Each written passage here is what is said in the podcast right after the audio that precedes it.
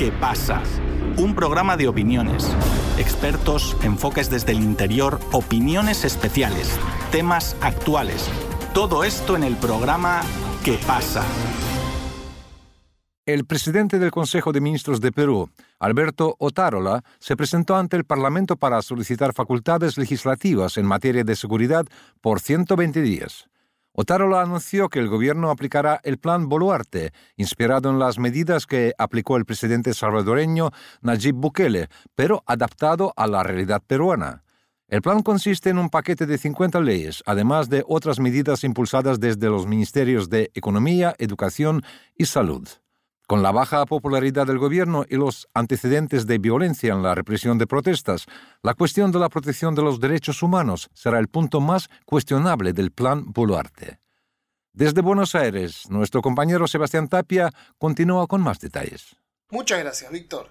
Durante la inauguración del segundo Congreso Internacional de Flagrancia, el pasado 21 de agosto, el presidente del Poder Judicial peruano, Javier Arevalo, se refirió a la ola de inseguridad que acecha al país y realizó la siguiente declaración. Hay países que están teniendo éxito en la lucha contra la criminalidad. Un ejemplo de ellos es El Salvador. Entonces, ¿por qué no podemos tomar algo de sus experiencias para ver cómo las adaptamos a la experiencia peruana? A partir de ese momento, el debate público por la seguridad en Perú giró en torno a si es conveniente aplicar las mismas medidas que utilizó el presidente salvadoreño Nayib Bukele para disminuir los índices de criminalidad y de asesinatos en el país centroamericano. Con el correr de la semana, varias autoridades se expresaron en favor de adoptar el plan Bukele para controlar la delincuencia. El alcalde del distrito limeño de San Martín de Porres, Hernán Cifuentes, indicó que hay un grupo de alcaldes que están de acuerdo con implementar el plan Bukele en el país, aunque con los matices y realidades que se le dan en el Perú. Pero la gran duda sobre la implementación de un plan similar al salvadoreño es la protección de los derechos humanos, que en el país centroamericano no fue óptima. El mismo gobierno de El Salvador ha reconocido que ha cometido algunos excesos. Yo creo que lo que demanda la población es resultados, ver que las autoridades políticas tienen un plan y lo ejecutan, aclaró el alcalde Cifuentes. El alcalde provincial de Cusco, Luis Pantoja, coincidió en gran parte con Cifuentes. Yo creo que se puede tomar algunos aspectos, no una copia tal cual, porque podría generarse quizá la violación de algunos derechos fundamentales, precisó Pantoja. Estas inquietudes fueron llevadas al Congreso por el presidente del Consejo de Ministros, Alberto Tarola. El Premier acudió a la Comisión de Constitución y Reglamento del Congreso para pedirle al organismo la cesión de facultades legislativas en materia de seguridad ciudadana y gestión de riesgos de desastres por 120 días. Este pedido busca desarrollar 50 nuevas leyes, entre las que se encuentra el denominado Plan Boluarte, una adaptación peruana del Plan Bukele. Según el ministro Tarola, el plan Boluarte para la inseguridad ciudadana tiene tres componentes que son esenciales. El primero, el de prevención, el segundo es la lucha frontal contra el crimen organizado y el narcotráfico, y el tercero es el fortalecimiento de la policía como institución que dirige toda esta política de seguridad. El ministro de Economía y Finanzas, Alex Contreras, anunció que las medidas serán tomadas junto a las carteras de educación y salud para que haya un componente de prevención del crimen. Yo estoy seguro de que va a ser mejor que el plan Bukele, porque no solamente va a ser un plan reactivo, que vamos a tener que capturar a los delincuentes, sino también tiene que ver con la prevención, porque es justamente en hogares disfuncionales, con niños abandonados, en donde se comienza a sembrar los futuros delincuentes del Perú, aseguró el ministro Contreras. La aplicación de este plan implica un aumento del 13% en el presupuesto de seguridad. Eduardo Butarra, abogado peruano y doctorando en ciencias políticas, conversa con Sputnik sobre la aplicación de este plan contra la delincuencia. Eduardo, ¿qué medidas componen el plan Boluarte? ¿Por qué dicen que está inspirado en lo hecho por Bukele en El Salvador? Bueno, primero el contexto es que hay una crisis o un crecimiento desmedido o más visible de la criminalidad, sobre todo organizada en el país, que según distintos estudiosos viene como remanentes del narcotráfico y otros delitos a gran escala, como el tráfico de personas. Esto se incrementó a raíz de la llegada de bandas criminales foráneas, principalmente de Colombia y de Venezuela.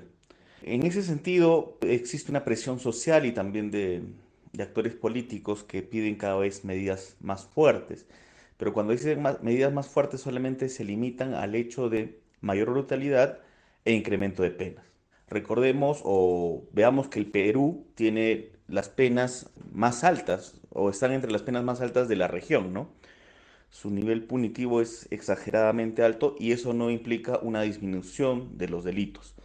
Pero en todo caso, ya Boluarte el 28 de julio había señalado que iba a tener como centro de sus actividades la seguridad ciudadana y entre las medidas planteaba la creación de la policía de la seguridad eh, pública, ¿no? una suerte de, de, personas sin mucha capacitación y que puedan tener armas o puedan detener, ¿no? puedan ir directamente a, cuando existe un suceso un suceso delictuoso, ¿no? Acudir. No hay claridad exactamente qué quiere hacer eso, solamente son personas que no van a tener mucha formación y que van a tener potestad de autoridad. Un poco, un poco gaseoso y muy peligroso.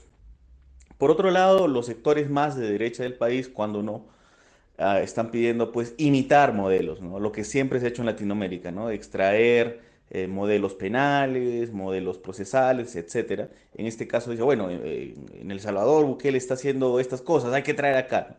A lo cual eh, tuvo como respuesta por parte de la presidenta que iba a señalar que, bueno, iba a tomar medidas de acuerdo a la realidad nacional. Bueno, un poco conciliadora, ¿no?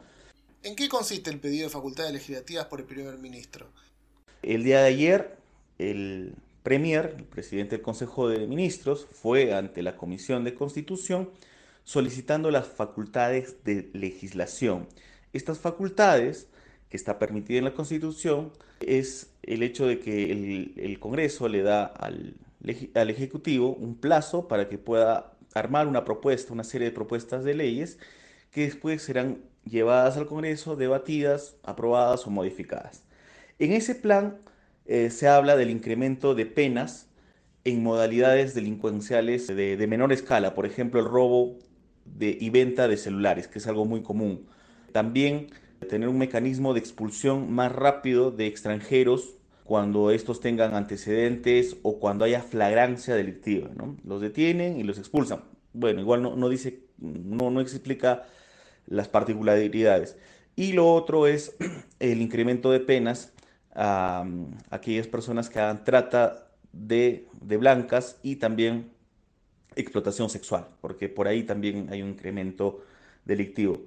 Este panorama se ve principalmente en Lima y en las ciudades costeras que tengan puertos, ¿no? Recordemos que por ahí actúa justamente el narcotráfico y por ahí también actúan de manera complementaria otros tipos de delitos, las bandas o, u organizaciones criminales. Como ya se ha dicho, la propuesta ahora que el Congreso le vaya a dar, le vaya a decir, sí, ¿sabes qué? Eh, señores del Ejecutivo, les vamos a dar un plazo para que sus respectivos ministerios hagan una propuesta de ley o hagan unas distintas propuestas de ley para modificar el Código Penal y en el plazo que nosotros les estamos dando van a ir al Congreso y en el Congreso serán debatidas, ¿no? Ese es el, el formalismo, ¿no?